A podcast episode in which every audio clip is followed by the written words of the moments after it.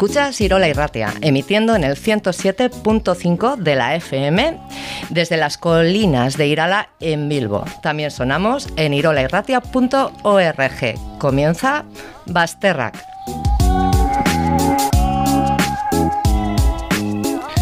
Basterrak, herri ekimena eta elkartasunari eskainitako erratzaioa da.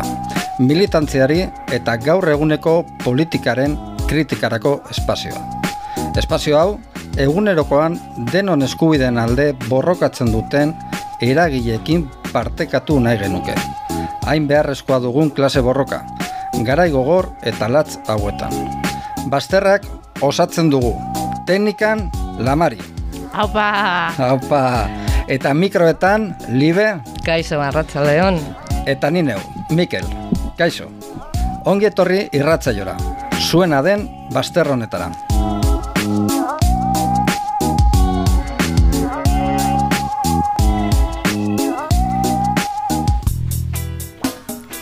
Comenzamos una nueva etapa desde los estudios de Irola y Ratia.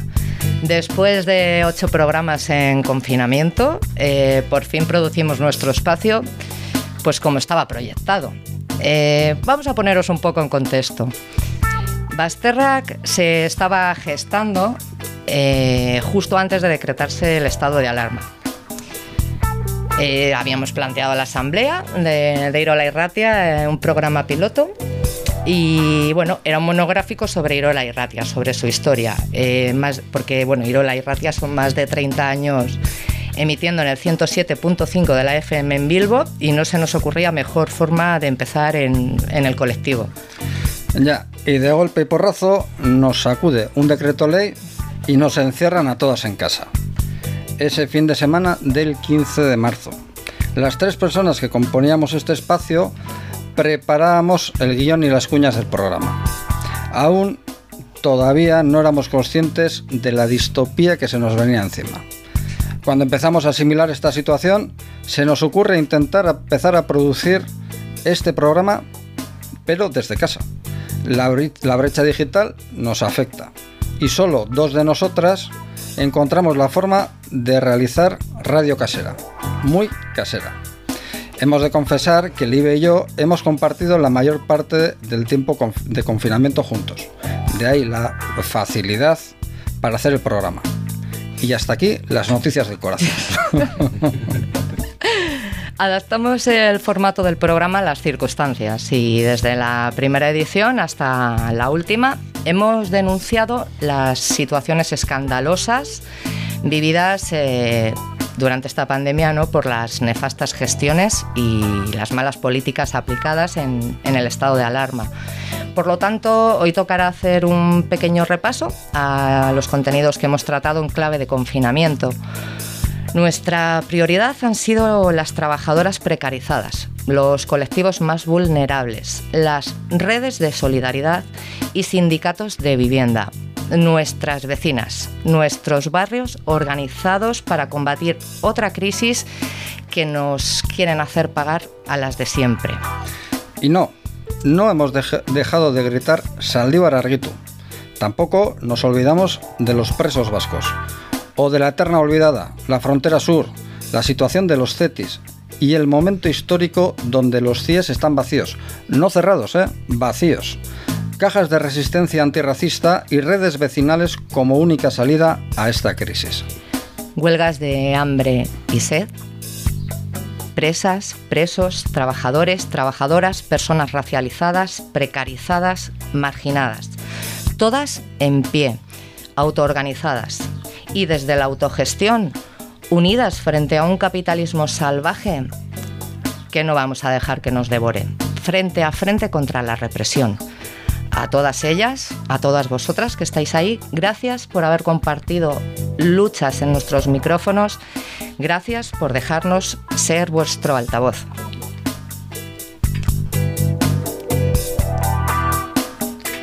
Os dejamos con una versión de los Clash, La Furia, Radio Capital. de radio. En el negocio de las ondas, las empresas se reparten el dial. Han comprado su parcela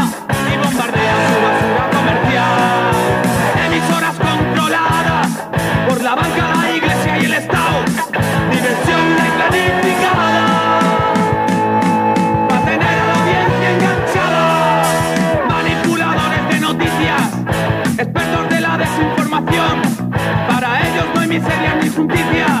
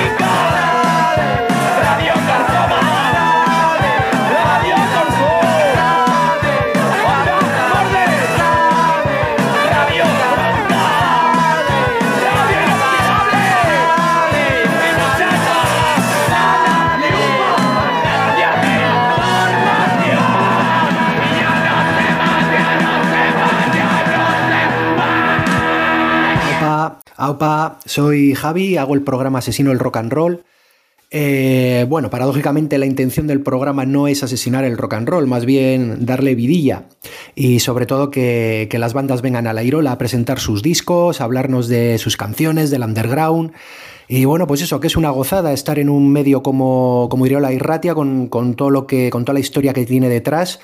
Y, joder, los grupos que vienen y los invitados siempre, o sea, vienen encantados y se van todavía más encantados aún de poder, eso, contarnos sus cosas, charlar con total libertad de, expresión y, y eso, y disfrutando mucho de- del momento y sintiéndose que estamos ahí para, pues eso, pendientes un poquito de ellos, una gozada. Aupa, Irola y Ratia. Bueno, y nuestro programa especial Irola y Ratia, eh, como no podía ser de otra manera, pues está, hemos pedido apoyo a los compañeros. Y Miquel ha hecho una entrevista a Robert que para ponernos en situación viene muy bien. ¿Escuchamos, Mari? Se- seguimos en Basterra con el especial sobre la radio Irola, Irola Erratia, y tenemos la oportunidad de hablar con Robert. Robert es miembro de Irola Erratia desde el 94 y empezó, entró eh, haciendo un programa con otros dos compañeros que se llamaba Todavía hay quien resiste. Kaiso Robert, ¿estás ahí? Kaiso, Aupa, Miquel, ¿Qué tal? ¿qué tal? Muy bien, muy encantado de estar en, en el programa Basterrack. Nosotros también estamos encantados de tenerte aquí. Queríamos hablar con Robert porque Robert conoce, conoce bien y nos va a explicar eh, perfectamente un poco eh, todo el aspecto técnico que contrae la Irola, porque una radio eh, técnicamente es algo complejo. Nos estamos dando cuenta ahora que nosotros somos nuevos en Irola Erratia. Y lo primero que nos ha llamado la atención es que eh, Irola se montó en Irola. Esto es unos baños eh, públicos de los que se ocuparon una parte. ¿Cómo, Robert, cómo se monta una radio técnicamente en parte de unos baños públicos? Bueno, bien, yo concretamente esa época inicial yo no la viví, Eh, pero bueno, sí conozco porque aparte es una historia que está escrita y bueno, es de dominio público, que cualquiera que quiera ampliar información eh, puede leer eh, la historia de Irola Erratia a través de, de la página web de irolaerratia.org y, y, bueno, iba este, a obtener mucha más información de la que seguramente yo puedo dar ahora mismo, así rápidamente. Eh, bueno, eh, los inicios los podemos situar en el año 86, cuando se empieza a gestar, eh, y es, pues bueno, la Asociación de Vecinos la que entiende que, que, montar una radio, que en aquel momento pues es la explosión de las radios libres, mediados de los 80, eh, y bueno, pues creen que eso puede ser bueno para el barrio y puede generar un ambiente combativo y que redunde en beneficio de todos los colectivos del barrio, ¿no? Colectivos sociales de izquierdas, entendámoslo así.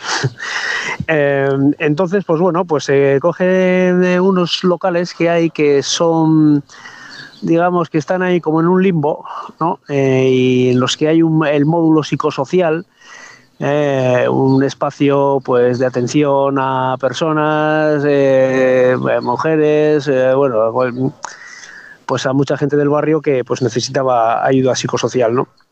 Entonces, pues bueno, en unos espacios que había al lado, que eran los váteres públicos, pues ahí se entiende que es un buen, un buen lugar para, para, para poner la, para montar la radio, ¿no? Entonces, pues bueno, pues eh, se cogen equipos de, se compran equipos de segunda mano a RK y Ratia, una- un, un intento fallido de, de radio libre en Recalde. Luego se compran pletinas, eh, bueno, se compra algo de material. Luego, mm, para el tema de, de emisión, se contacta con una persona, un electrónico que, pues bueno, tiene que, mm, capacidad de, de hacer eh, emisores a, a bajo precio y, y, bueno, pues se le encarga uno. Eh, luego, pues bueno, la antena se pone en el, en el tejado de- del edificio, se habla con los vecinos, eh, se, se llega a un acuerdo con ellos y ellas de, de pagar la comunidad como un vecino más, etcétera, ¿no? O sea, todo esto intentando que, que algo así sea para, para mucho tiempo, no que sea flor de un día. Entonces, pues, pues sentar unas bases unas bases sólidas. Entonces, pues bueno, luego se echa el cable, que el cable también echarlo pues, pues son un montón de metros, desde la radio que está en unos bajos hasta el tejado. Y bueno, todo aquello hacerlo de una forma segura, que nadie se tenga ningún accidente, que no haya que, que no haya mártires, vamos, básicamente. Y todo, y... Y- todo esto durante más de 30 años. ¿Cómo, ¿Cómo se mantiene esto? ¿Cómo se mantiene el local? ¿Cómo se mantienen los equipos? Además tienen que evolucionar. ¿Cómo se mantiene una antena durante Sí. 30 años? Bueno, en estos 30 años pues ha habido mucha evolución, o sea, desde los primeros equipos que era pues un sistema, unos sistemas bastante arcaicos, pues pues claro, luego se fue evolucionando, ¿no? Ahí a finales de los 90 hicimos una reestructuración importante en todo el tema eléctrico. Eh, bueno, a principios de los 90, no, mejor dicho, a, a mediados de los 90. Y bueno, se cambió todo cableados, eh, se pusieron, pues eso, toda la parte eléctrica, toda la parte de cableado de audio, pues bueno, pues se puso aquello, pues se compraron, una- se compró una mesa de mezclas un poquito mejor, eh, porque lo que había, pues es- ya tenía mucho trote. Decir que cuando aquello, pues en la pecera se fumaba, se bebía cervezas, etcétera, y bueno, pues bueno, había, había bastante, bastante maltrato a los equipos, ¿no? No intencionado, pero sí, sí que ocurría. Entonces, pues bueno, ya se pusieron allí bastantes equipos, equipos un poco mejores, pero claro, todo esto siempre desde, desde una óptica de autogestión, ¿no? Básicamente se hacían conciertos, se hacían diferentes actos, rifas, tal, pues para ir sacando dinero, ¿no?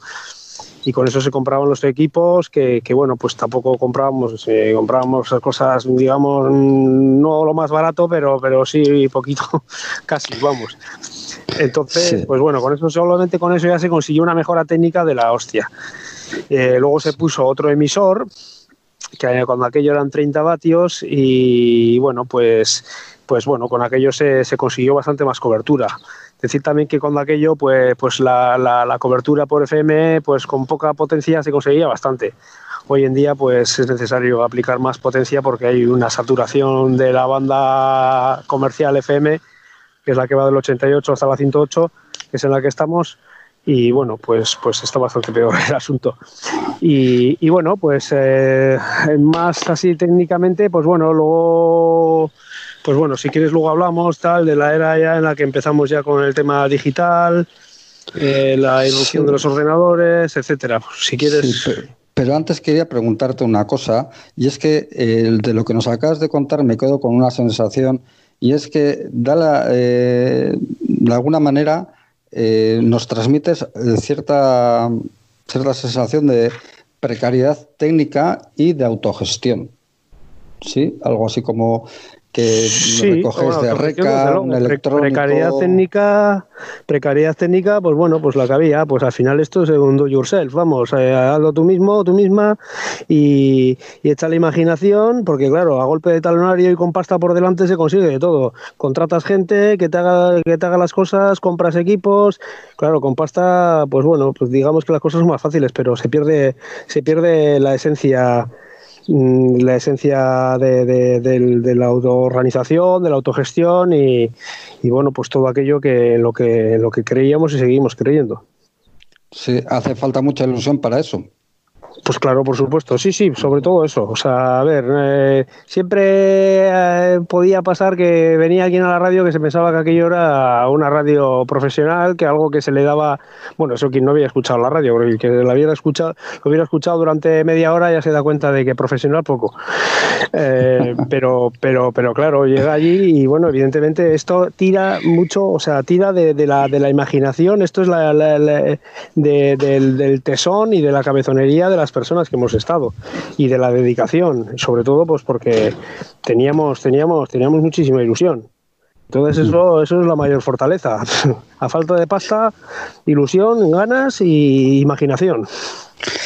Sí, no, eh, me, estoy imaginando que del cassette, eh, del vinilo, pasar al, al CD, quizá el, el, paso no fuera muy grande, pero pasar al MP3 o pasar a una red de ordenadores, pasar al propio ordenador, sí sería un paso más grande. ¿Qué tal se hizo eso? ¿Cómo se hizo? Mm, bueno, bueno, eh, de la época del casete, yo tengo, tengo ahí anécdotas graciosas como que teníamos una pletina. Entonces, pues, eh, se, bueno, cuando aquello yo no estaba, justo eh, bueno, en esos primeros momentos de que había solamente una pletina simple, eh, en los que tenía que bajar, eh, se ponían una cinta, eh, cintas de 90, se ponía, se ponía una cara de cintas de 90 grabadas con, con, pues, con música y cuñas y se le iba dando la vuelta y cada vez tenía que bajar uno y darle la vuelta a la cinta. Lo solía hacer un vecino que justo vivía en el edificio y bajaba y le daba la vuelta. Bueno, la siguiente evolución fue la pletina con auto-reverse, que se daba la cinta la vuelta sola. Y entonces, pues aquello pues fue una, una, revolución, ¿no? Podías una cinta de 90, pero eso sí, vuelta y vuelta todo el día. Cada hora y media, pues, pues se repetía todo otra vez. ¿El vecino dormiría entonces? Sí, sí, sí, bueno, era uno de la radio, uno de la radio, Chispi. Un, un, saludo desde aquí, si, si me está oyendo. Un saludo, entonces. Y nada, pues eso, luego, luego, claro, luego ya entramos ya en el mundo de los CDs. Eh, teníamos un CD reproductor de CD normal en el que cogíamos y hacíamos eh, varios CDs con varios. Con, pues pues bueno, al final era, menos tiempo que una cinta, pero también sonaba mejor. Y ya eh, rápidamente conseguimos un reproductor de CD de estos multicargas, de multi-CD, que, que, tenía pues un cartucho con, con, con 10 CDs. Entonces, pues bueno, aquello ya, claro, le ponías en formato random y aquello, pues bueno, empezaba a tirar con... Era una máquina aquello. y nada, luego ya enseguida ya nos empezamos a investigar, nos ayudó bastante la gente de Tastas en aquel momento, nos fueron dando unas pautas y unas nociones y tal, y empezamos con la automatización a través de ordenadores. Y claro, aquello ya fue la bomba, porque ya pudimos ya, porque claro, hasta entonces había una emisión eh, a, ciertas horas, o sea, se emitía desde las 10 de la mañana hasta las 11 de la noche o así. El resto del tiempo aquello estaba sin nada. Con los CDs ya se pasó la emisión 24 horas, pero claro, con, con los MP3 ya y, el ordenador, pues bueno, ya metías cuñas, hacías de todo, podías hacer repeticiones, pues ya era la bomba, vamos. Sí, querríamos terminar, Robert, eh, preguntándote, eh, para ti, ¿qué es lo que más te aporta, ya de, que llevas desde el 94, qué es lo que más te aporta la Irola? Participar en la Irola, en una radio libre. Eh, bueno, eh, vamos a ver, eh, varias cosas.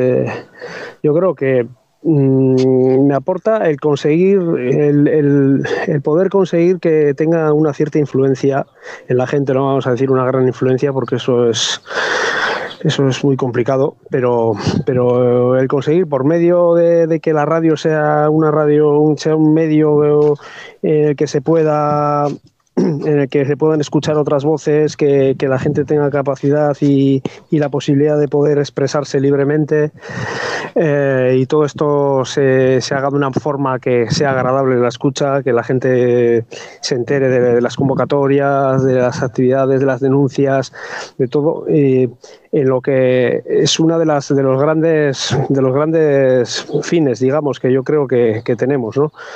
y que tengamos capacidad e influencia para, para, para, conseguir un cambio social o al menos un cambio mental de momento y a partir de ahí supongo que eh, el cambio social está más cerca si se consigue un cambio mental pero bueno y, y, bueno, pues a mí me aporta también porque, porque bueno, a mí el tema técnico pues siempre me ha gustado, entonces pues a mí es algo que me satisface hacerlo y sobre todo me satisface ver que los resultados son, son buenos y, y conseguimos avanzar en pro de pues esto de la, de la influencia de la capacidad de influencia que podamos tener en, en la sociedad. Bueno, esta misión da fe de ello. Es que ricasco, Robert, por participar y darnos estos minutos. Y bueno, cualquier día de estos nos vemos. Bueno, Miquel, pues muchísimas gracias. Eh, ha sido un placer estar en los micrófonos de Basterrac. Como podéis comprobar, podía haber estado hablando durante muchísimo más tiempo, pero como siempre el tiempo apremia. Y bueno, esto han sido unas pinceladas. Eh, vuelvo a decir lo mismo que al principio, que si alguien, eh, alguna persona de las que está escuchando quiere más información sobre la historia de la Irola, puf, ahí tiene información de sobra y muchísima a través de nuestra página web, irolaerratia.org. Así que ahí puede encontrar toda la información que yo no he podido dar. Es que Robert. De acuerdo, es que. Bueno, y como veis, estamos rescatando la historia de Irola y Ratia, estas ondas que escuchas en, en Radio Libre desde hace casi 35 años. Y para eso tenemos eh, unos invitados de lujo. El primero de ellos es Joseba Martín, que es eh, miembro de Irola y Ratia desde el 91, que ya es decir, empezó en el 91 con un programa que mezclaba el heavy y el folk celta, que no es poco decir. Hola, Joseba, ¿qué tal? ¿Qué tal? Eso, ricasco. Arrachaldeón. Ha escrito también un libro que se llama Vientos de Desobediencia, la Euskal Herria desobediente de la década de los 90, en el que habla también de Irola y Ratia, además de hablar de la insumisión, eh, la ocupación, eh, temas de drogas y demás. Sí, y tenemos también con nosotros a John, que es un miembro actual de Irola y Ratia. Hola John, preséntate. Alpa, Rastión, bueno, me he querido presentar haciendo alusión a un sonido muy característico de la Irola y Ratia, ahora que estamos haciendo un especial sobre la historia. Poco más que decir. John eh, ha, ha presentado y ha participado en programas como Baras, Baraski, Visidunak y Galvaya. Como veis, tenemos programas, un programa con invitados de lujo. Eh, bueno, la, la Irola es- está desde el año 87. Vosotros habéis entrado un poquito más tarde. Joseba, tú entraste en el año 91. ¿Qué te encuentras cuando llegas a Irola en el año 91? Bueno, el año 91 hay- es un momento de, transición. Como ha comentado antes Robert, en los años eh, 80 en casi, en todos los barrios había radios eh, comunitarias, llamaban así también, radios comunitarias, radios libres, y son proyectos que van, eh, van digamos, eh, un poco cuesta abajo, alguna queda, pues eh, Retia y Yuna, eh, Chomimbario y Retia, bueno. Y la Irola se, se asienta y en esos años y, y se mantiene como casi la última, la única radio libre que, que iba a pasar en, en los 90, ¿no? Hasta, bueno, pues el 97.0, hasta sería la otra eh, radio que hay en ese, con esta filosofía. Pero bueno, en el año 91 lo que nos encontramos es un grupo de gente muy- que éramos muy jóvenes y el grupo anterior que digamos casi había desaparecido. Apenas quedaban dos programas de los anteriores, los que empezaron un poco con la radio y todo, eh, todos los programas que había en ese momento era- eran programas nuevos. Había gente que había tenido experiencias en otras radios, experiencias cortas, en otras radios libres y que bueno que se asientan mucho en, eh, en este programa, en este proyecto de la, de la Ilola. Y aquí cuando entras, eh, entras en, eh, en aquí la entrada y entras en los baños. lo primero que ves son unos baños eh, abandonados, que eran semipúblicos, estaba cerrado, con una puerta que, de hierro que, bueno, no, no es tan diferente como ahora, pero estaba un poco más deteriorada. Y, y luego, pues lo que es actualmente radio, que bueno, el espacio apenas ha cambiado. Y sobre todo nos encontramos con una situación de que, bueno, pues tenemos un, un emisor que, que se oye a veces pues un poco en Irala, a veces en Recalde y se oye muy bien en Deusto, pero igual no se oye en el casco viejo, donde las, Ah, ondas, genial. las ondas son muy caprichosas y había zonas en Deusto donde nos escuchaban perfectamente y en zonas en el, en el barrio de Irala que no, que no nos oían. Entonces, bueno, pues eh, hay una... Por comentar un poco también de la entrevista que le habéis hecho a Robert, había una parte que estaba muy, eh, muy interesada en el apartado técnico, porque obviamente había que, que avanzar, y en aquellos años, pues estábamos, éramos gente muy joven, eh, de barrio, pobres, o sea, no teníamos dinero.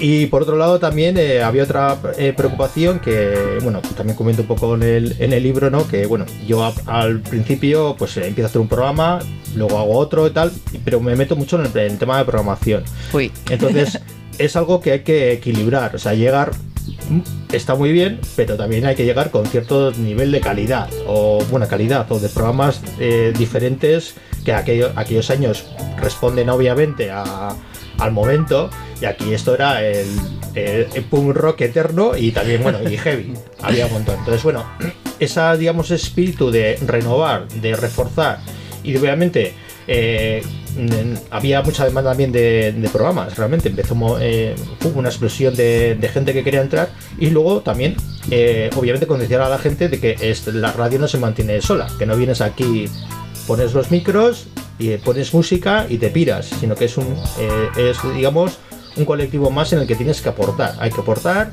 de alguna manera, con tu programa obviamente, con eh, las cosas bien hechas, para que venga la asamblea, que limpie la radio, hay unos mínimos que hay que cumplir y más allá y obviamente pues montar un grupo que sobre todo que, esté atento a, las eh, de- necesidades diarias de la radio. Y yo creo que es lo que se consiguió y por eso yo creo que la técnica pues a pesar de aquellas dificultades de aquellos años y de la programación y demás fue avanzando. Entonces esos dos espíritus eh, eh, es digamos lo que nos encontramos un poco en la realidad de aquellos años de aquellas asambleas que eran que no nos conocíamos, que éramos todos súper jóvenes y, y aquello todo era infumable, en plan de, bueno, hacíamos a los sábados a la mañana, yo voy a contar más chascarrillos si nos importa, los sábados a la mañana nos reíamos en el centro típico de Irala, no teníamos otro sitio. Claro, los sábados a la mañana, con una media edad de 18, 19, 20 tacos, pues imaginar cómo estábamos pues después Sí. del viernes. Eh, entonces, eh, todo- entonces había que buscar también otras fórmulas y sobre todo eh, eh, lo que me encontré también es un grupo de gente con el que colaborábamos y que, bueno, pues muchos de ellos seguimos siendo colegas y, y, bueno, estuvimos muchos años, yo no sé, estuve 10, 11 años, eh, pues eso, eh, trabajando para, para que esto se mantuviera y, y luego fue una alegría de impensa eh, ver otras generaciones, otra gente, otra nueva gente que se ha metido a... que, que esta radio cumpla 30 y pico años, nos lo imaginábamos en el 91, nadie. Eso te iba a preguntar, ¿os imaginabais que en el 2020 ibais a estar todavía emitiendo? Pensábamos en el mes siguiente, vamos, realmente. O sea, aquí- esto fue. Era una guerra total. En los medios de. eh, claro, es, eh, escribiendo un poco las líneas del libro, y, eh, o sea, lo que ha cambiado la técnica simplemente, Sí. ¿no? O sea, un emisor, que para cambiar el emisor tenemos que encargar un emisor a, a Centro Europa. Eh, hay, una, un, hay un proyecto de radio en Drecklian eh, que es, es Mugalari, es eh, fronterizo, transfronterizo en Suiza, Francia, no sé qué, que tenían medios. Pero claro, ¿cómo hostias conseguimos nosotros, una panda de, de jovenzuelos de barrio, a irnos a conseguir un emisor de ese tipo, ¿no? Eh, obviamente, eso nos. Eh, nos costó, digamos, a- apostar mucho por a tener autofinanciarnos de alguna manera, ¿no? Pues eh, lo primero fueron las rifas. Las rifas eh, Los realmente- chicos de los boletos. los chicos de los boletos, eh, ¿no? Los boletos. Me encanta eso. Pues íbamos por el casco viejo y tal, y pues eso, entre zurito, zurito, vino y vino, y eh, un boleto, una rifa, bueno, la rifa, bueno, aquello era un cachondeo, claro. Ligaríais un montón. Eh, no, realmente tampoco, no, no mucho, pero bueno. Eh, pero sí que entramos a, a todo Dios y, y así fue eh, como co- conseguimos un poco reflotar la radio. Fue la idea de, de un colega, de David, de Los Vicios del Papa. Eh, Los Vicios del Papa era un programa de punk que, que para mí era de lo mejor que había en la, en la radio. Había un montón de programas muy buenos, ha habido programas muy interesantes. Y obviamente, pues lo que es- lo poco que se sacaba para lo siguiente, pues queremos un nuevo emisor, se fastidió la mesa, o como decía Robert, pues ha convertido la mesa. Otra vez, eh, sacar algo de pasta y demás, y luego pues alguna fiestita así. eh, obviamente, luego fuimos avanzando en la manera de, de financiarnos. Éramos también muchos programas al principio, ahora no sé muy bien cómo está la programación, hace poco le he hecho un vistazo. Pero bueno, también eso de las cuotas y tal, pues bueno, para, para- para mantenernos un poco, básicamente, pero sí que había que hacer un esfuerzo extra. Era un poco la preocupación porque la técnica era muy, era muy cara. Yo creo que en este momento eso no tiene nada que ver, o sea, ahora mismo un ordenador, eh, la técnica es mucho más asequible para un poco para... No hay que hacer colección de casetes. No hay que hacer colección de casetes, eh, el MP3 funciona estupendamente eh, y casi desde el móvil pues tiras, lo- o sea, eh, claro, ahora mismo pensar en casetes que me da la risa, vamos, incluso ya los CDs, ¿no? O sea, que están obsoletos ya vis- en este momento, ¿no? Era un poco, es un poco el cambio de, digamos, de, época, obviamente, que lo, lo digital eh, lo imbuye todo, ¿no? Sí, sí, justo. Es eh, de las pocas cosas que quedan analógicas ya. De las poquitas, poquitas. ¿Cómo, cómo encajó en el barrio? ¿Qué tal las relaciones con el, con el barrio?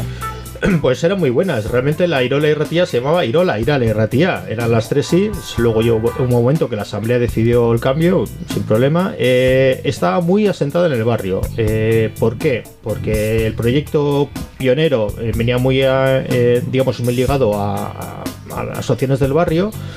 Con la asociación de vecinos teníamos una, y vecinas teníamos una, eh, una relación muy estrecha. De hecho, los locales eran cedidos a través de la, de la propia asociación del barrio porque eran, como ha dicho Robert, el modo psicosocial, que bueno, había un proyecto también semi-institucional o financiado, luego había un local que estaba por ahí perdido, hasta aquí, ¿no? Entonces esta pues en tierra de nadie. Entonces estaba cedido a la asociación de vecinos. La asociación de vecinos y vecinas, pues encantados con, con tener la, la Irola.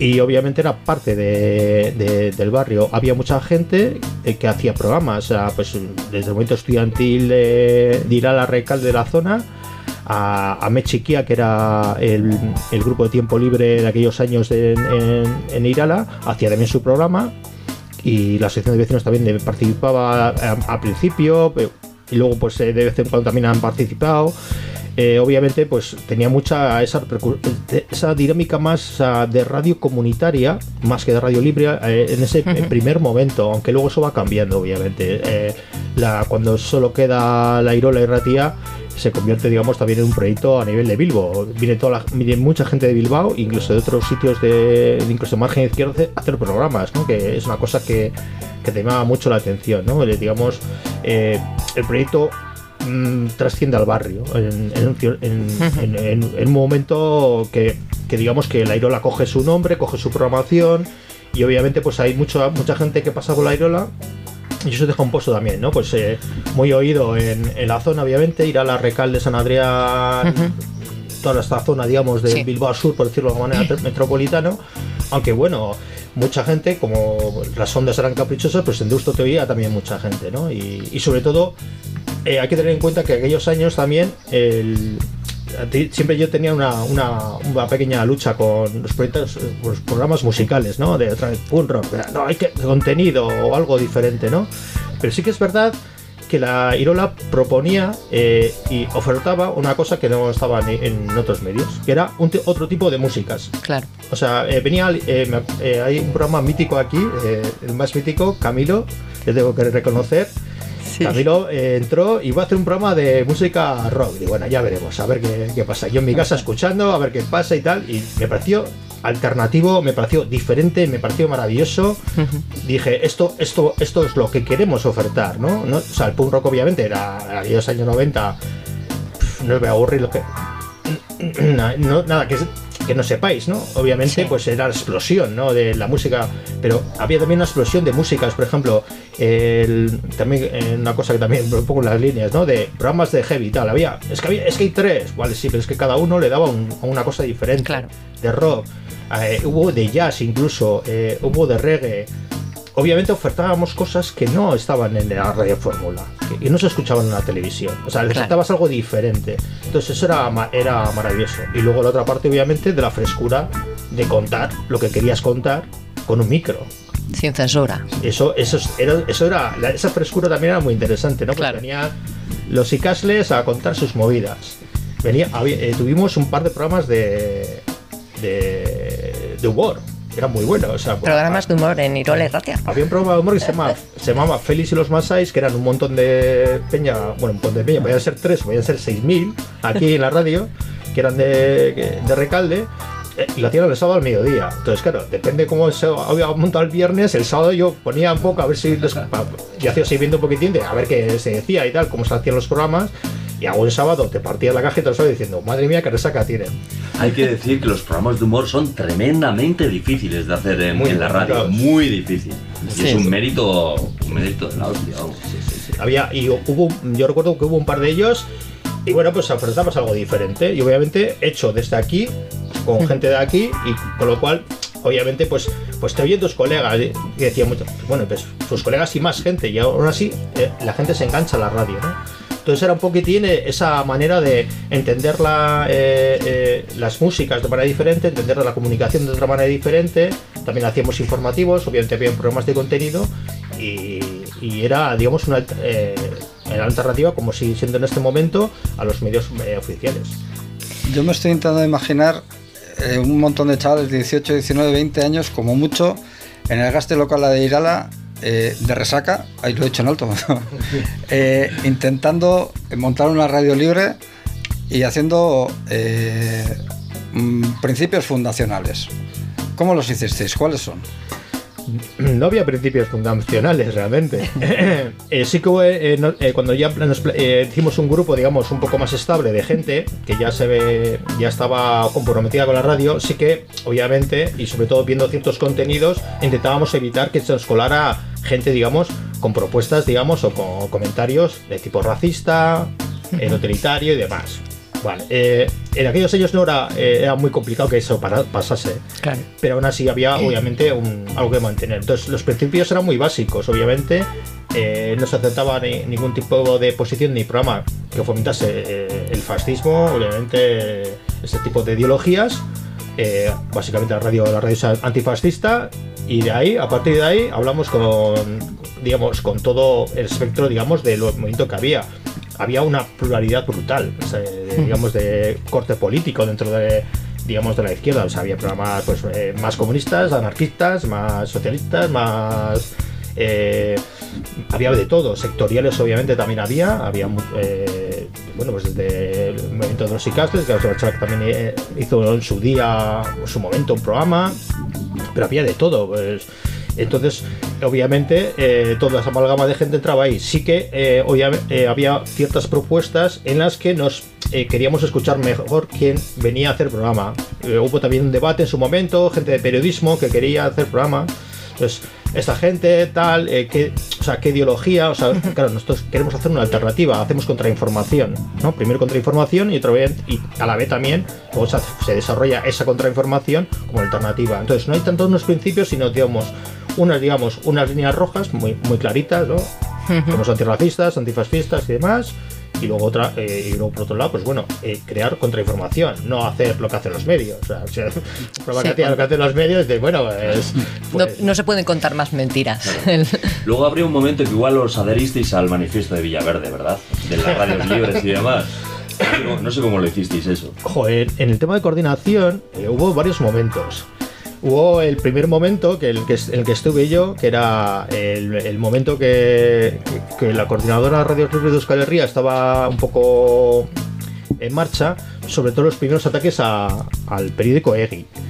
Pues porque pues a Leguiña le estaba metiendo ya la zapatilla y se notó. Entonces, eh, esa primera época iba yo y tal, y claro, vías, oías radios, o sea, la Bedi, cuando vi a la Bedi en los 90, al cine a colores, ¿sabes? De aquello, dije, ¿qué, ¿qué hostias hacemos nosotros en Irala y tal? Luego me vine yo más contento porque obviamente era otra manera de eh, otra manera de enfocar el asunto, tampoco seis más, ¿no? Pero había realmente había radios en, en Euskal Herria, la Molotov y Ratia, Sin Chili, que Guski Ratia, unos pro- o sea, eran proyectos muy potentes, obviamente eh, muy, eh, con mucho movimiento social alternativo alrededor y se notaba mucho, ¿no? Y luego a nivel estatal eso se carga un poco más. Robert, que cuenta lo de la técnica, pero no cuenta lo interesante. O sea, lo de los... le, voy a, dar aquí una puya, somos colegas, no, no pasa nada.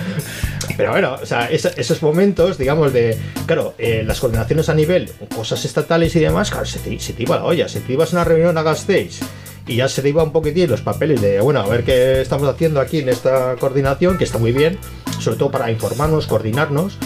Y obviamente cuando, vemos, cuando tuvimos problemas a cabo de unos años también obviamente a- eh, acudimos a la coordinadora de radios libres pues me acuerdo una vez que hubo una radio una radio de estas típicas popera montada por un ayuntamiento por ahí que se nos metía en el dial ¿no? entonces pues a través de gente de, de lo, eh, lo que era Proyecto Tastas pues obviamente nos ayudaron nos echaron un cable muy gordo en otras ocasiones y siempre que puedo pues obviamente re- retroalimentarse ¿no? y obviamente Sí. eh, ver un po- incluso también había en su día había intercambio de algunos programas de maquetas era algo concreto pero bueno pues sobre tip música sobre, sobre programas muy eh, diferentes pues bueno pues la gente se intercambiaba cositas y entonces lo del manifiesto ese no lo sé pero seguramente que estaría metido por ahí el Robert o Carlos y yo que sé que sabían algo más yo, yo con una época que ya estaba hartísimo de andarme de viaje en viaje por por me toca Hernani te ibas a Hernani, no toca Gasté, va, te vas a Gasté, no toca no sé dónde, a una se hizo en Bilbo, pero pero perdí mucho, o sea, eh, eh, aprendías de cómo funcionaban otras radios y los, bueno, los modelos eran muy, eh, muy diversos. Sí, ahí está el carácter social de la radio, que nos diferencia de- del modelo podcast, ¿no? Que el podcast es de la persona que lo hace desde su casa, desde su ordenador. Sola, sola esa persona al modelo social de radio. Y Eso. radio libre, que es todavía más social, que funcionó también mucho en red. Funcionó en vuestra época más, en la nuestra ya no, ya no tanto igual. Para terminar con un poco lo que es la parte así más de la historia, por la época en la que tú estabas, Joseba, eh, me llamó mucho la atención que cuando hablas en el libro de, de Irola Erratia el- la importancia del apartado de correos. Porque claro, hablamos de que esto es un medio... eh, es- es- la radio es un medio analógico y, y claro, eh, cuando Irola empieza, sea, cassettes, y un apartado de correos. ¿Por qué ese apartado de correos? ¿Qué, qué características? El apartado de Cuéntanos. Joder, el apartado de correos. Es que claro, es- eh, para los oyentes y oyen- oyentes más jóvenes, es que claro, hay que entender Claro. la época. La época es que teníamos con cassette, teníamos vinilos, pero muy poquitos. Había, sí que más tarde ha entrado alguna gente un poco con algo más de edad que tenía su colección de vinilos y tal, pero en general manejábamos cuatro discos y el resto todo cassette Todo. en la radio eh, recibíamos eh, eh, de las eh, distribuidoras independientes, pues de Osenki, ahora me acuerdo, de, bueno, pues había un montón de distribuidoras independientes, de, de- la DET mismo también nos, Ujú. eh, nos bueno, DET como estaba en Bilbo, pues bueno, nos Sí. pasábamos por Liquiniano y demás, ¿no? Pero nos mandaban eh, a las radios libres, pues eh, ha salido tal, tal mini... sea, un mini disco de tal, eh, Sí, un, eh, un ¿cómo se llamaba? single. Un single. Un single. Y eso bueno, hasta el que ni nos acordamos. ¿eh? El single, el single era eh, un mini disco de vinilo, pequeñito y tal, con dos canciones de más. Me acuerdo el de Omega Stuart, un grupo de Lequitios, Lequitios son, sí, Lequitio, que tenía dos temas y lo poníamos aquí vuelta y vuelta cada dos por tres. Entonces sí que nos mandaban, por ejemplo, pues eso, nos mandaban discos y, no, y obviamente funcionaban mucho los cassettes, las cassettes de grupos, pues este, como me acuerdo de, también de un grupo llamado Trapusarrak y tal, pues te mandaba aquí, ojo y tal, y entonces al final en la radio también eh, lo que, lo que mo- pinchábamos era eh, otro tipo de músicas y obviamente el- eh, los discos independientes querían promocionar también sus grupos y, y- y era una escena, era una red entonces claro, la- lo de ir a la apartado de correos era fundamental. También nos llegaba un montón de información. Yo me acuerdo que eh, cuando entré hicimos una eh, una campaña que yo no las eh, que bueno que las sacamos un poco a todo correr que iban co- contra los tratados de libre comercio contra eh, digamos lo que fue la OMC la Organización Mundial del Comercio en el, el año 92 la campaña del 92 de los festejos entonces llegaba mucha información de muchos sitios entonces eh, todo eso llegaba al apartado correo Todo al apartado. porque aquí en el centro cívico podía llegar algo, pero en aquellos momentos no estaba eso como para, o sea, eh, decíamos a veces a un fax, que los faxes llegaban aquí. Eh, cuento una historia también la- en- en del libro y tal, que una vez me fui a, Rani y os había desconvocado la reunión por fax. Imaginaros, de, hablamos del medievo anterior, casi, claro. Entonces, claro, pues si no justo el viernes a la tarde que había llegado el este, no cogías el fax, pues no te enterabas. Entonces, el apartado de correos era algo fundamental y había dos compañeros, eh, Gorka y Oscar, que se, se dedicaron un montón de años a bajar a la, a la, a la casilla. a- ha llegado esto, de repente llegaba información, cassette o vinilos, entonces bueno, pues se repartía y tal. Y obviamente había campañas interesantes y, lo- lo- y la verdad es que nos poníamos ante las espinas sobre información alternativa, todo hay que decirlo. Por el tema de, por ejemplo, de las campañas que había sobre presos sociales, que era como pff, un preso social, ¿sabes? Es algo más abandonado. claro, los, los presos políticos al final tienen, digamos, un- una ropa o una informa tenemos una información mayor, ¿no? Pero el tema de presos, por ejemplo, presos sociales, pues es que llegaban cosas increíbles. O las campañas un poco que se hacían un poco a nivel internacional y demás. Entonces, claro, el apartado era Imprescindible. era tal imprescindible. Ahora, pues, ahora sí que, sí que llega aquí. tal, ¿no? Igual- Ahora sí. Ahora, pero aquellos años, claro, como te ponían la cara en el centro cívico, creo que llega aquí. Y, y llegaba mucha información, no sé ahora, pero en su momento, ahora ya no es necesario. Ahora te lo dan todo por WhatsApp, Telegram, tiramos de otros medios. Sí, tenemos otros Antes medios. era coger papel, mira, una, viene esto, información, abrir, leer, cómo trasladamos esto, quién lo va a decir, qué Claro. programa, es más, a qué programas lo dejamos. Tenía su, tenía su aquel. Tenía su aquel. Tenía No que ser una caja de sorpresas aquello, vamos. Sí, no tenemos ahora apartado de correos, ¿no? Ahora nos llega cositas al apartado de correos, pero sobre todo discos. Discos. y demás. Discos ya no de independientes, porque ya no quedan muchos sellos así, nos llegan muchos de. eh, alguno de Castelo y Peco Ocha, no, eso ya no existe, no sé. De algunos de estos, bueno, Kimo y estos controlarán un poco más de los sellos y tal. Pero más que nada de, de productoras comerciales y demás. Y las apartamos. O sea, Obviamente. Las solemos apartar, vamos. Pues igual Mari nos pone una canción, descansamos un poquito y volvemos enseguida. ¿Nos pones algo, Mari? Algo os pongo. ¿Y qué es esto? Un décimo mandamiento. ¿Y qué No canción conozco es? muy bien, pero. No conozco muy bien, pero sé que hablan de la radio, ¿no? De aquí, de la Irola. Eso es. Bueno, pues vamos a escucharla. Ahí va.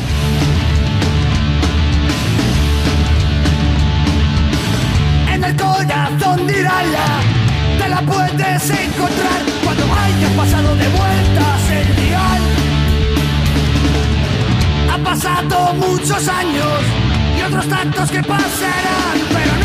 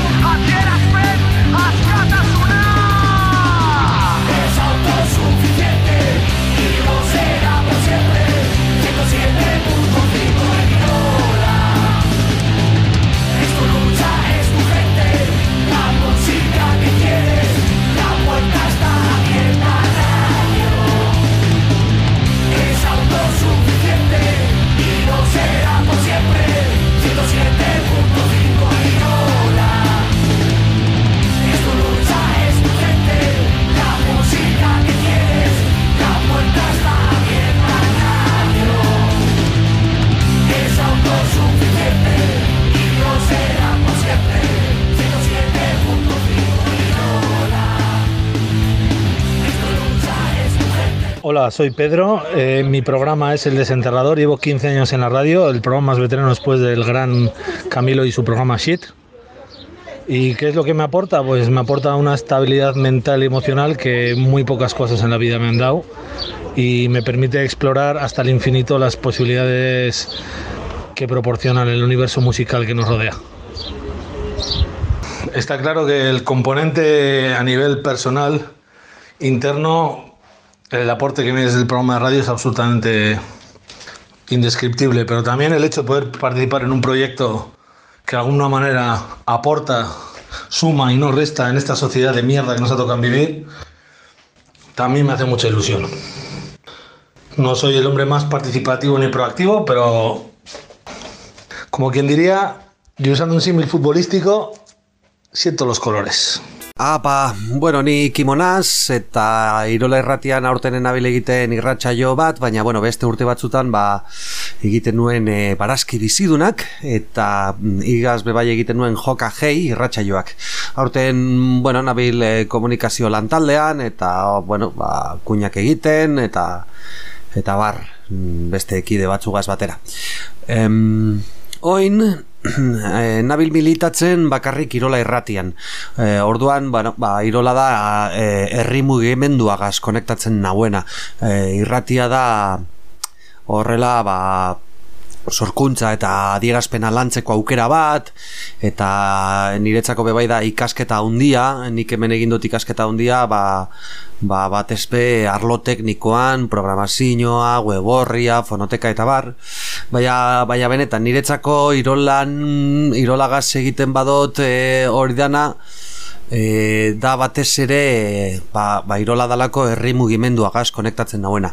E, ez bakarrik irola delako kolektibo politiko eta soziala baizik eta, eta, eta ondorioz delako herri mugimenduaren parte baizik eta irola delako herri mugimenduaren baitan kokatzen dan komunikabide bat. Eta bueno ba ondorioz e, maiatzaren lehenean edo bilboko aste nagusian edo beste herri batzutako gaztegunetan e, edo baten batek antolatzen baditu hitzaldiak eta tertuliak e, edo, edo bueno horri Ibai Zabal itxasadarreko espazio okupatuek e, marabillas gaztetxaren aldeko dinamika bat hasi zutenean edo edo oin konfinamenduan e, auzoetan zaintza sareak osatu direnean bueno ba irolak bat egiten dugu e, dinamika hoiekaz guztiekaz eta eta presente egoten gara askotan bebai orduan bueno ba irolagaz egiten dut bat precisamente lan honegatik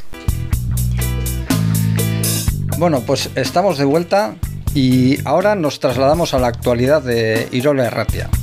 Y vamos a hablar un poquito ahora con John, que mm, parece que se creía un entrevistador, pero no. No, no, no. Esta vez le toca sufrir ser entrevistado. Muy bien, a ver si cumplo bien el papel. No seguro, seguro que sí. Nos han dicho que sí y que si no te podemos flagelar. No te preocupes. Nos vamos a quedar satisfechos. Queríamos preguntarte lo primero, ¿qué tal está la Irola de salud? Bueno, pues ahora mismo la Irola de Salud eh, tiene buena salud. Estamos pocas, pero, pero estamos haciendo muy buen trabajo. Acabo- acabamos de pasar una crisis. El año pasado tuvimos una crisis a nivel de interno. eh, pues a nivel estratégico tuvimos varias, varias fricciones y varias divergencias. Y bueno, pues este año parece que vamos todas a una y, y parece que está bien de salud. Técnicamente hemos mejorado muchísimo. Hemos puesto eh, un compresor bastante potente. La antena, la antena está puesta donde eh, emitimos de forma muy potente y clara. No nos pisan. Eh, la, la parte informática y todo eso está muy bien. Y por la parte de fuerza, pues eh, estamos bastante frescas y, y fuertes. Y de aquí en adelante, ¿qué, qué falta por hacer? Los retos. ¿Qué falta por hacer? Pues pillar un nivel óptimo y seguir así 40 años. Otros 30, ¿no? Otros 30 años. Wow. Eso es lo que falta por hacer, porque realmente, digamos, eh, eh, eh, lo que hacemos, bueno, el periodismo libre o la radio libre, lo que tratamos de hacer, lo que hace, lo que tiene que ser es eso, coger una buena vía y durar 30 años. No, no tiene que ser lograr grandes, grandesitos y demás. No, más o menos eso. Sí, los principios fundacionales ya no se establecen eh, un sábado a la mañana de resaca y demás. Bueno, igual un poquito sí. Pero yo lo veo un poco más estructurado que eso, porque ya no tenemos 19 años. Eh, ¿Cómo están hechos ahora?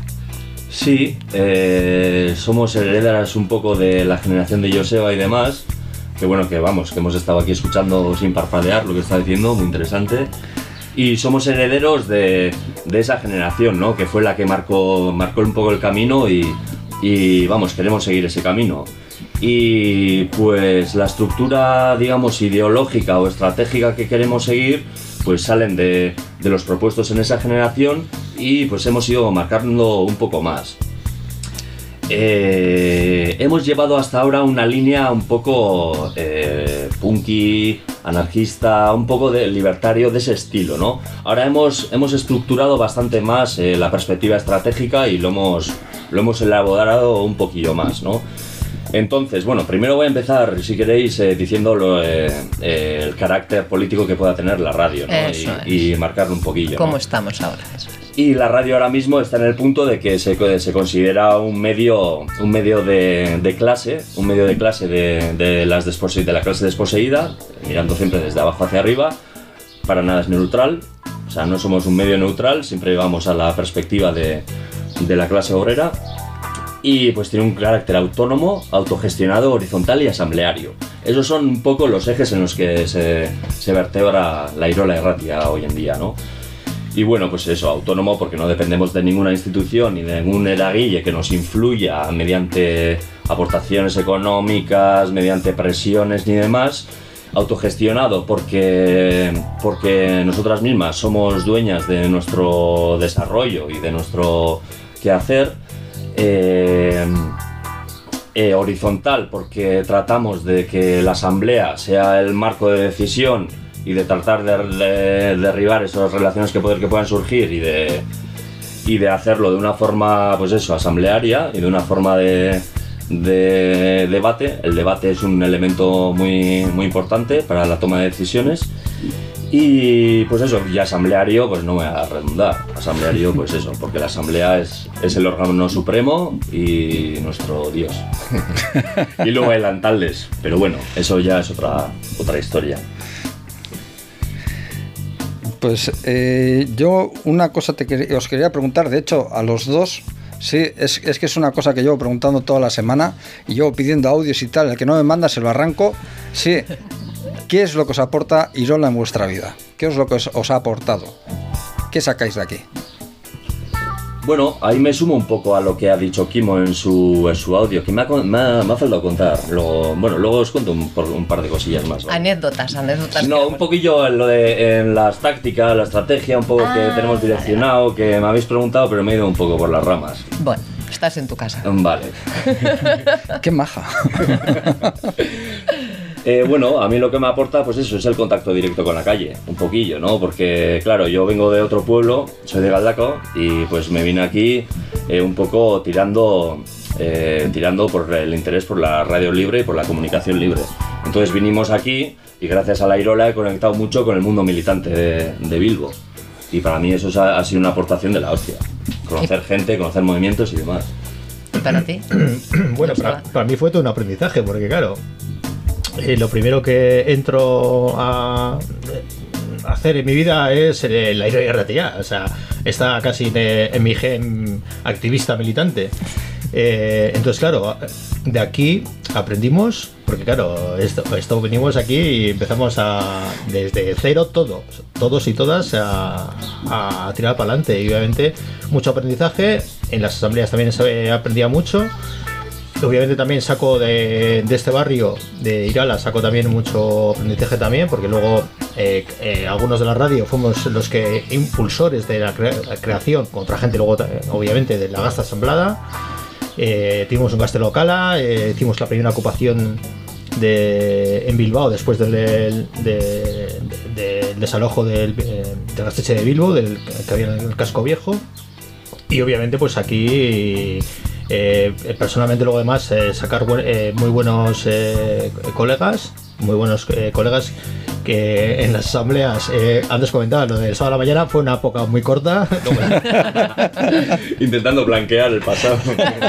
Enseguida dijimos el gasto, aquí un local vacío para nosotros y nosotras y hicimos el gasto asamblea, pero bueno, tiramos la radio y obviamente en eh, y hacíamos el sábado a la tarde. Y, como una anécdota, eh, en los que estábamos en los lantales, como dice yo, pues eso, pues uno en programación, otro en técnica, otro en no sé qué, otro en tal. Y los que, digamos, estábamos más en la vida diaria de la Irola, discutíamos a saco en la asamblea. Y luego nos veían en el casco viejo eh, de potes juntos y la gente flipaba, la gente nueva diciendo, pero bueno, casi os acabáis de matar esta tarde y estáis todos juntos, sí, somos amigos, sí. Entonces, obviamente, también crea unas, unas comunicaciones, es, com- complicidades, lazos muy interesantes eh, es un aprendizaje, obviamente continuo. O sea, la radio eh, es- estás, es- estás en, una, eh, en un colectivo.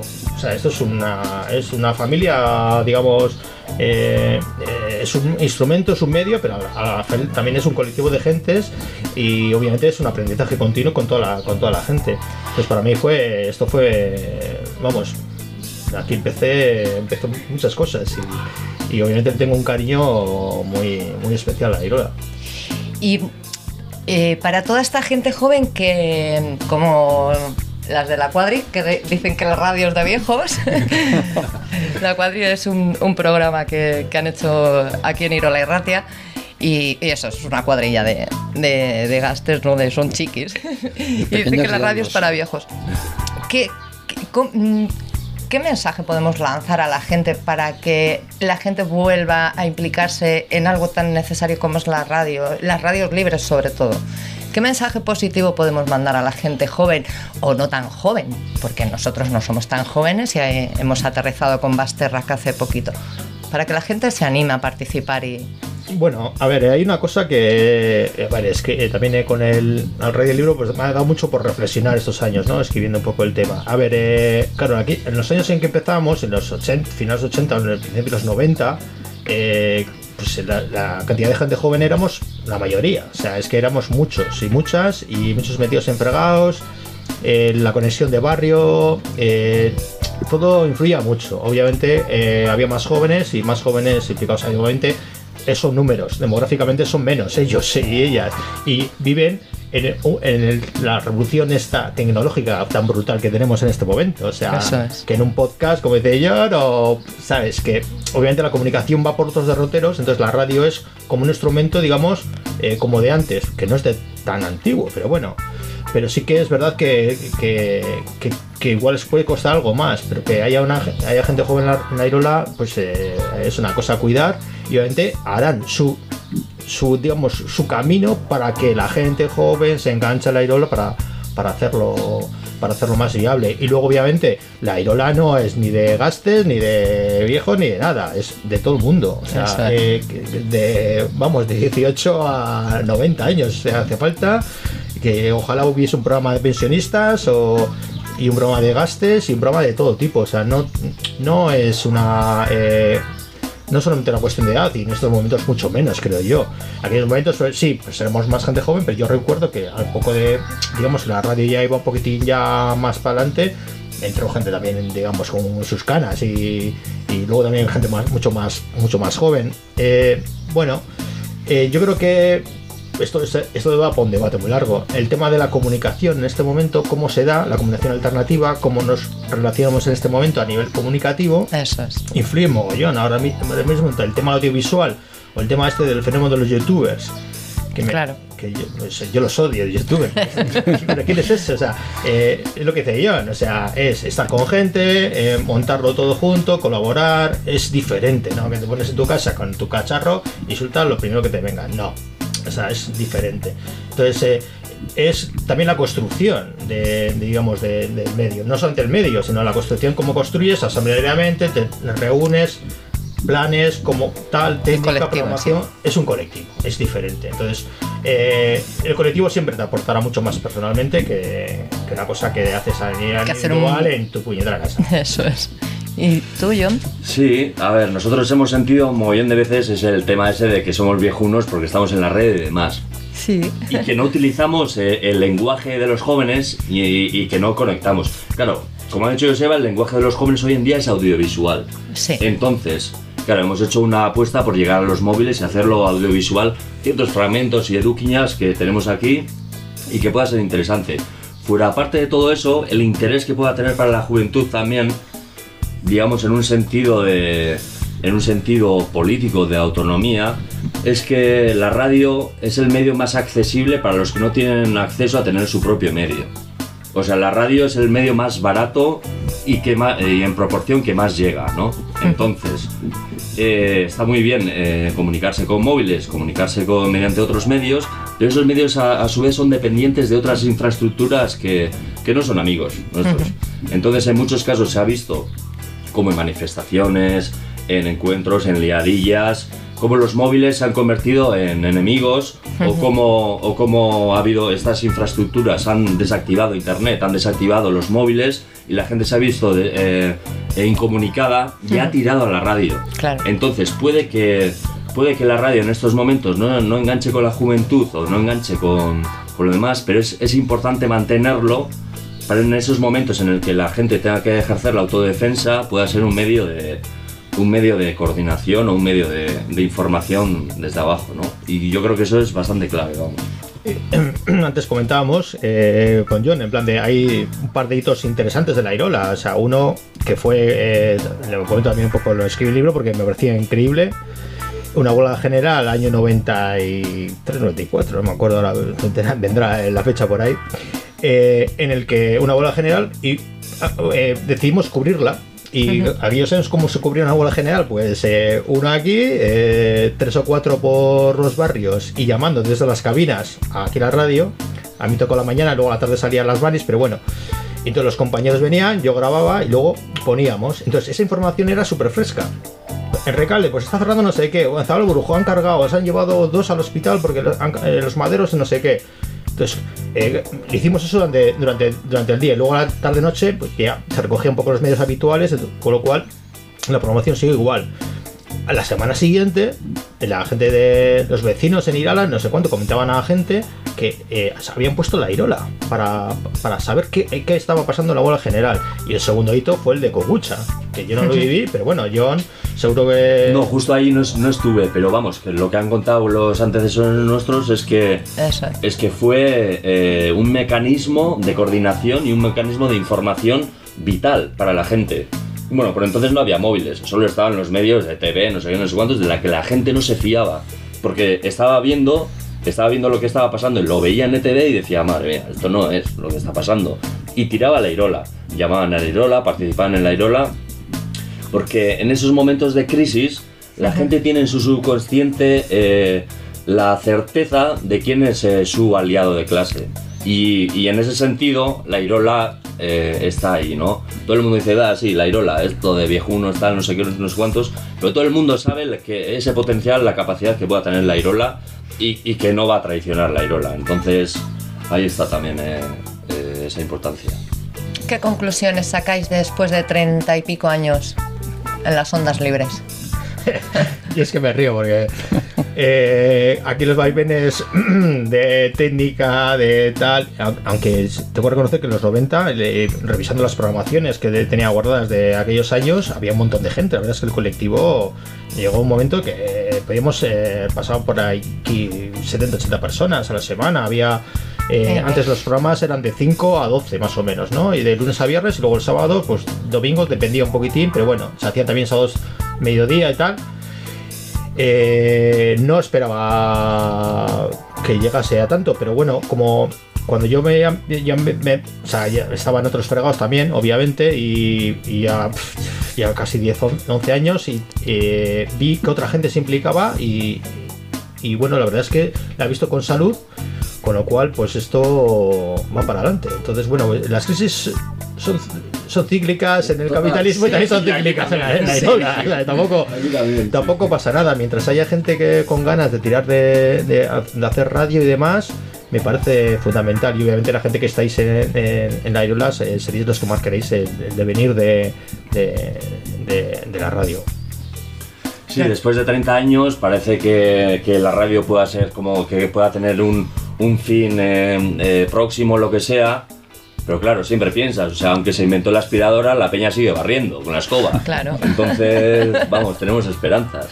Mientras no nos monten el chiringuito este de digitalizar lo de las radios y demás. Y si no, siempre tenemos las redes sociales, Y ¿no? si no, siempre tenemos las redes sociales. Esperemos no llegar a eso. Pero bueno. Sí, a ver, no, para poneros en contexto lo de las redes sociales. Siempre ha sido un debate muy intenso el tema de las redes sociales y, y el confinamiento ha hecho que, que se, finalmente se dé ese paso con presencia en Facebook, que hay una página en Facebook Sí. con mil y pico me gustas, Sí. abierta hace nada, en marzo Sí, creo que ha sido.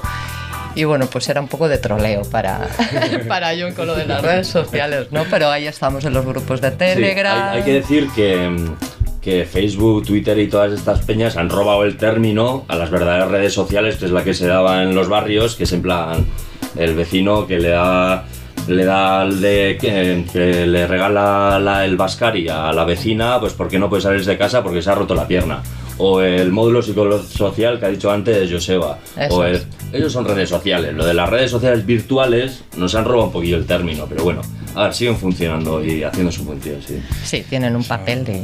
Son redes de difusión, más bien. Redes Eso de es. difusión, Sí. Y exactamente. propietarias. Nosotros tenemos nuestra propia red social, que es nuestra asamblea. Eso es, eso es. A ver, el, sal- el salto es ir a la televista, obviamente.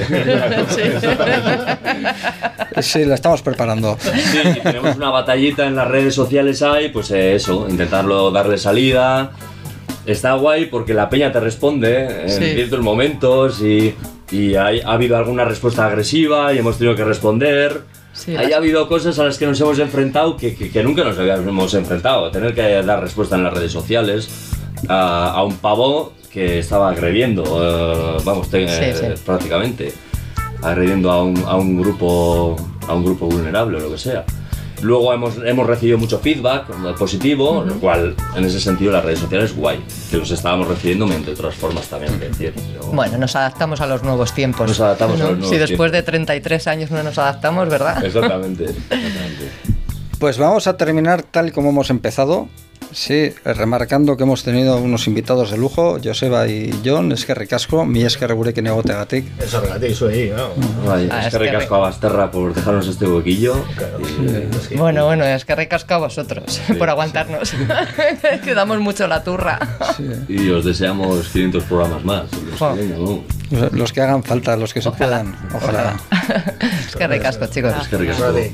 Y ahora nos ponen una canción, ¿no, María? Vinagre de moderna vamos a poner. Vamos para allá. Punk carratiano. Sí, hay que seguir con el punk. Hasta el final. Hasta la victoria siempre. Barazki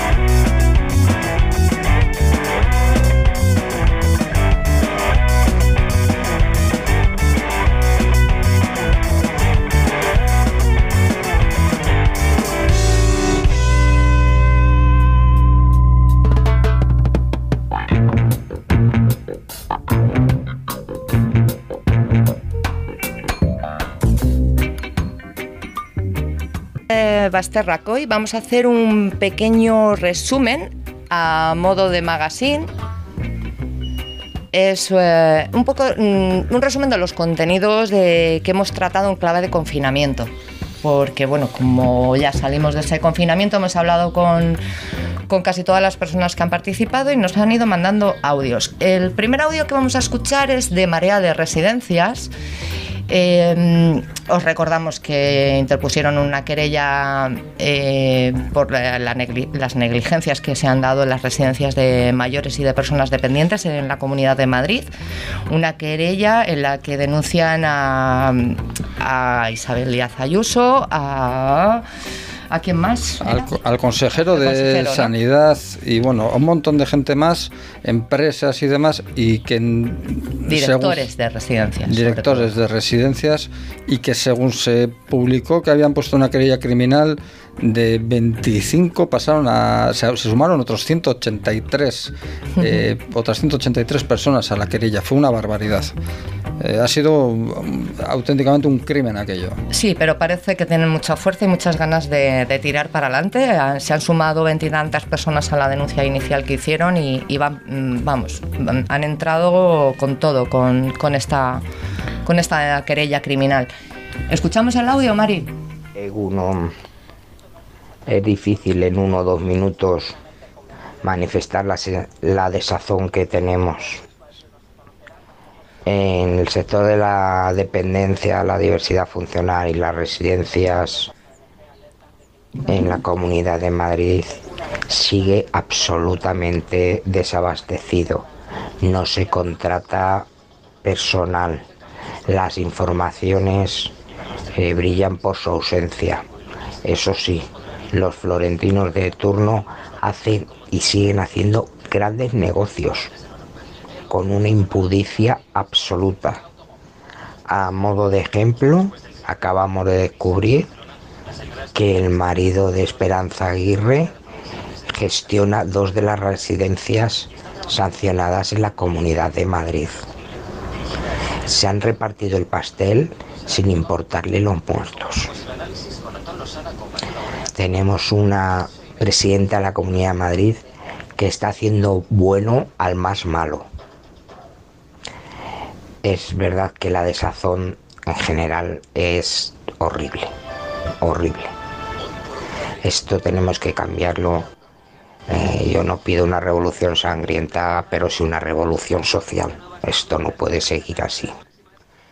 Nos están robando, lo estamos avisando, lo estamos denunciando y nos siguen robando. Nos siguen robando el presente y el futuro. Nos roban los derechos y nos roban la vida. Un saludo desde Madrid, Javier García Garzón, de UPLA La Unión y Marea de Residentes.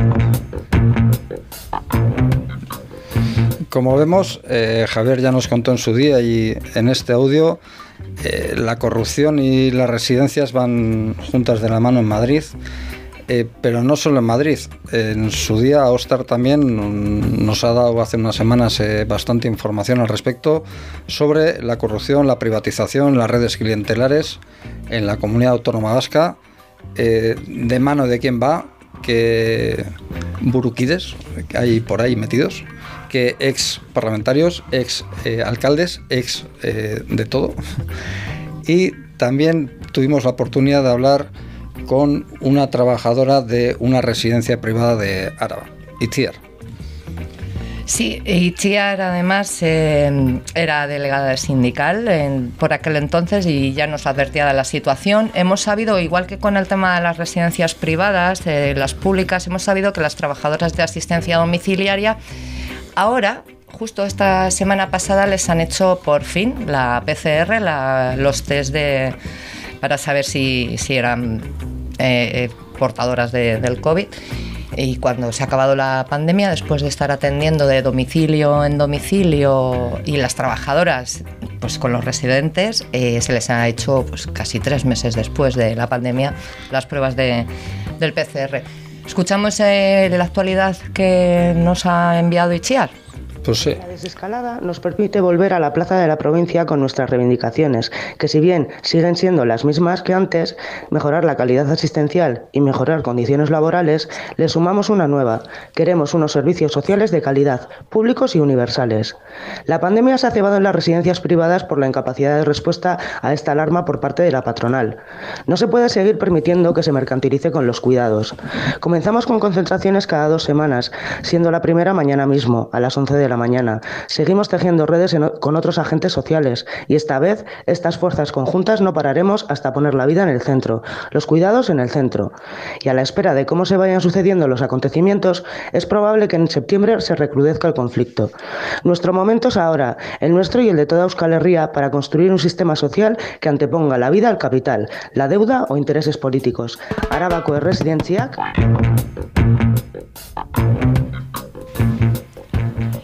Y bueno, seguimos también muy atentas, eh, que hoy casi no lo hemos mencionado, eh, a la huelga de hambre de Pachi Ruiz. Eh, recordemos que estuvo 12 días en huelga de hambre y sed y ya son no, 23 días de, de huelga de, de hambre y nada ha cambiado. Y otras huelgas de hambre que hemos tratado es la que llevan eh, los trabajadores de Evisa, eh, la empresa pública del puerto de Xixón. Y bueno, el colectivo se ha hecho llamar Evi en Yucha y hablamos con ellos en el último programa que nos ponían un poquito al día y les hemos pedido pues que nos actualicen, ¿no? Cómo están, cómo llevan esta huelga, que también suman veintitantos días en, en huelga, 24 días eh, para miércoles, 24 días. Sí, la verdad es que ha sido una pasada. Lo que nos contaron en su día eh, era un- una vergüenza, como lo mal eh, que les trataron, la falta de trato sanitario que recibieron, hasta que por fin una empresa pública se animó a ponerles un retén de eh, medicina privada, de la mutua privada, cuando ellos, los propios trabajadores, habían conseguido asistencia sanitaria gratuita de voluntarios. Sí, que además aprovechando el, el estado de alarma, los decretos, eh, los reales decretos que, que han- están ayudando tanto a las empresas, pues esta empresa pública se quería aprovechar de, de aquello también, no iban a ser menos. Eh, escuchamos mejor lo que nos cuentan los compañeros de Gijón. Con Adrián Rey, Adrián Serrano y Edu López somos los cuatro huelguistas de hambre de la EVI, la terminal de graneles sólidos del puerto de Sisión en Asturias. Y nuestra desescalada, nuestra salida del confinamiento, pues seguramente sea muy, muy diferente a, la del resto.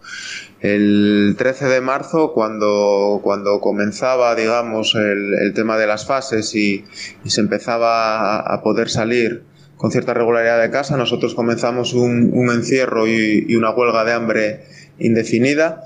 Hoy llevamos ya eh, 22 días de encierro y de huelga indefinida y tras dos meses de confinamiento en, en casa, pues pasamos a un confinamiento todavía, todavía más estricto, ¿no? Estamos, eso, desde el día 13 de mayo, eh, cuatro personas encerradas en 16 metros cuadrados, eh, balizado el suelo en cuatro cuadrículas de 4 metros cuadrados cada uno y esa está siendo nuestra, nuestra salida del, del confinamiento, ¿no? De un confinamiento pues pasamos prácticamente a un, a un aislamiento. Eh, ya no ni recuerdo ya en qué fase estábamos cuando entramos, ni en qué fase estamos ahora, ni en qué fase estaremos cuando, cuando salgamos. Así que, bueno, eh, esa es nuestra, nuestro día a día, eh, nuestra historia y, nuestra desescalada, o en este caso casi más escalada. Un abrazo y resistiremos.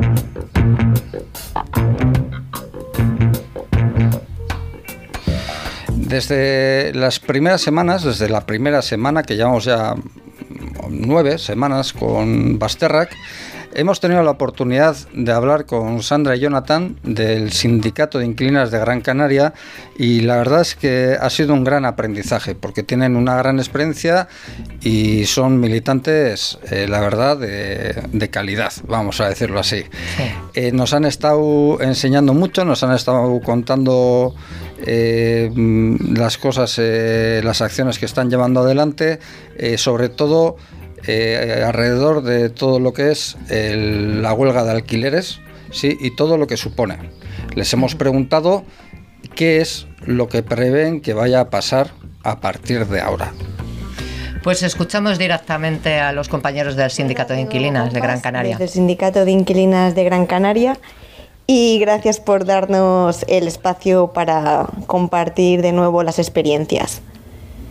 Pues como comentamos en los programas anteriores, el trabajo para el sindicato sigue siendo duro, a pesar que desde el 1 de mayo se experimentó un descenso en lo que era el proceso de negociación con inquilinas y, y sus respectivos caseros. Pero en estas últimas semanas ha habido un repunte y se ha aumentado el número de casos, principalmente de gente precaria, sin contrato, que contacta de nuevo con nosotras porque sigue sin respuesta por parte de sus caseros en sus negociaciones, o gente que ha conocido ahora nuestro sindicato. Llevamos a día de hoy, 2 de junio, dos meses de huelgas de inquilinas. La situación actual es que todavía no se han activado los juzgados y las inquilinas no han recibido ni los requerimientos ni las demandas que, pueden llegar a, a procederse. Y la gente está empezando a tramitar ahora mismo las ayudas. El problema de nuevo es que los requisitos para estas ayudas no van a tener en cuenta la realidad de las personas. Por ejemplo, acá en Canarias se activó la ayuda de emergencia canaria frente al COVID, impulsada por el Gobierno de Canarias. Hace unos días se publicó la lista con las personas que iban a recibir la ayuda. Muchas de nuestras compañeras y compañeros se han quedado fuera. A pesar de encontrarse en una situación muy vulnerable o de pobreza extrema, no llegan a cumplir todos los requerimientos que estas medidas imponen, como por ejemplo el no tener deudas, el convivir en un piso en el que nadie de esa vivienda haya recibido una ayuda a pesar de que no tenga relación contigo, que simplemente sea un compañero que tiene su habitación y tú no compartes con él más que la convivencia. Si esa persona ha recibido una ayuda, tú te quedas fuera de poder recibirla. Entonces, de nuevo, un sistema de protección ineficaz a la hora de revertir una pobreza estructural en un país o en un territorio como Canarias, donde más de un cuarto de la población se encuentra en riesgo de pobreza y exclusión, y aquí en Canarias ya decíamos que alrededor del 40%. Entonces, ahora el Estado ha aprobado la ayuda mínima vital. De nuevo esperamos que, como ha ocurrido con la ayuda canaria, mucha gente no la reciba. Y los que consigan el ingreso tendrán que hacer chanchullos para buscarse la vida con otro tipo de ingresos no oficiales porque son insuficientes para vivir, dar de comer ya sea a un miembro familiar o ya ni, ni que decir de una familia no- monoparental con hijos a cargo. Y además pagar una renta de alquiler que como decíamos acá está en torno a los 977 euros de media mensual que supera ese ingreso mínimo vital en muchos de los casos. Entonces, desde el sindicato de inquilinas esperamos que de aquí en adelante, cuando se activen los juzgados, se lleven a cabo denuncias hacia las inquilinas que sigan sin poder pagar, una cascada de procedimientos judiciales y desahucios en última instancia. Así que desde el sindicato de inquilinas de Gran Canaria, la huelga sigue activa y seguirá hasta que la situación no se revierta o cambiemos las formas de poder recibir las ayudas por parte de los gobiernos. Muchas gracias por contar con nosotras. Un fuerte abrazo. Bueno, pues sí, eh, es cierto que han estado con nosotras en casi todos los programas. Eh, somos, eh, bueno, la- las fans número uno son las amas y los aitas, pues los, los fans número, número dos somos nosotros del Sindicato de Inquilinas de Gran Canaria. Mm, Desde que hablamos con ellos, hemos hablado también con los compañeros del sindicato de inquilinas de San Ignacio y Deusto, también con ASET, que le, hicimos en Longuietorri la, la semana pasada, y eso es una maravilla. Esto sí que se debería de extender como, como un virus, ¿no? Las redes de solidaridad, los sindicatos de vivienda, esos son los virus que queremos que se extiendan. Sí, esos. Esos, esos. Eta bukatzeko, e, nahiko genuke e, astero ikutu dugun beste gai bat berriro ikutu. Zaldibar. Zaldibarreko ondamendia. Zabortegia bertan bere ari zenean eta Joaquin eta Alberto bertan geratu zirenean. Oraindik ere desagertuta daude egun da piku egun bertan e, daudela, bai, sabor azpian. Jokin, Zaldibar argitu plataformako kideak, e, audio bat bidali digu, amendik aurrera, egingo dituzten ekimenak eta e, deseskalada honetatik aurrera e, zer egiteko asmoa duten kontatuz. konfinamendu ondoko egoera honetan e, ikusten ari gara nola e, bueno, deseskaladarekin e, mobilizazioak berartu daitezkeen eta bueno, gure helburua badanez ikusi dugunez hasierako aldarrikapenetatik e, bat bera ere ez dala bete e, bueno, oraindik langileek hor jarritzen dutelako osasun aldetik ez delako bermatu eskatzen genuena eta erantzukizun politikoak ez direlako argitu e, ba, bueno, guk e, mobilizazio fasearekin jarraituko dugu eta orduan larun bat honetan lau hilabete betetzen diren hontan e, aterako gara kalera herri ezberdinetan mobilizazio ezberdinak antolatuz.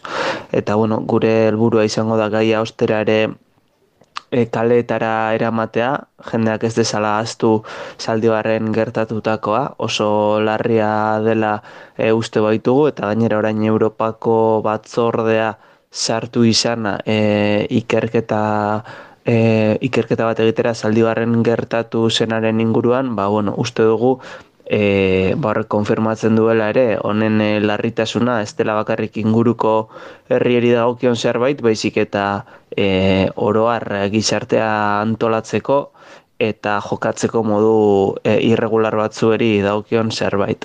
Orduan hori, e, uste dugu ere orain badatorren ez hautizkunde kanpaina, kusi beharko dugu alderdiek ze jarrera hartzen duten, baina bueno, horre presente egon nahi dugu, e, uste dugu ez, euskal gizarteari orokorrean edagokion gai bat izan behar dela, eta presente eztabaidatu beharrekoa eta eta presente egon beharko dela datorzen hilabeteetan e, komunikabidetan, alderdien arteko dialektikan eta orokorrean e, pues, jendearen e, jendearen e, iruditerian esan dezagun.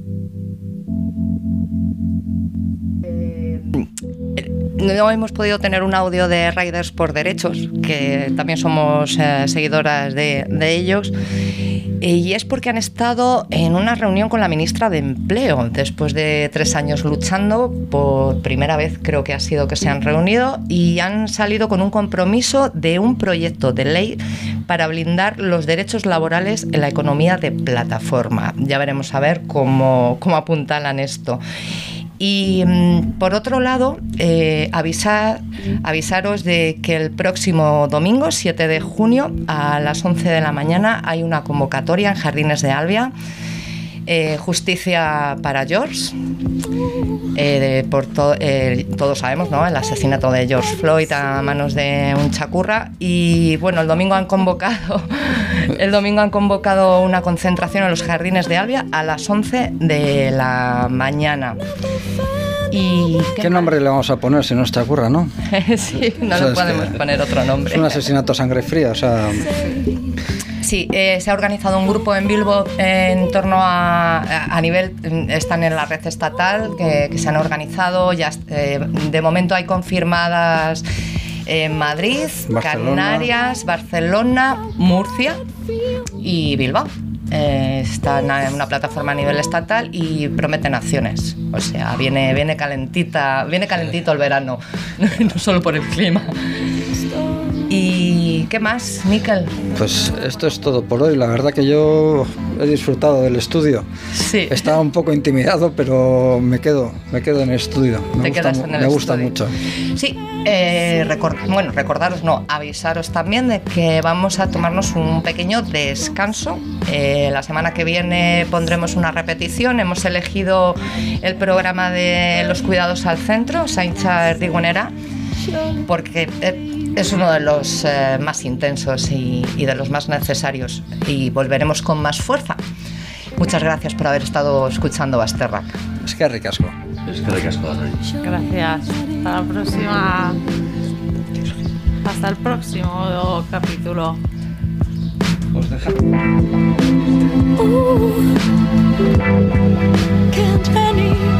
Can't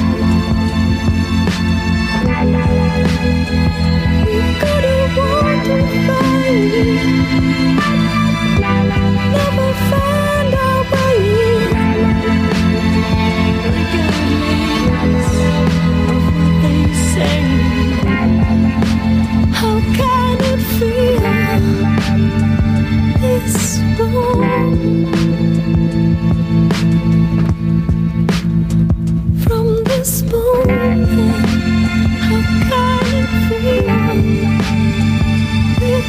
Ooh.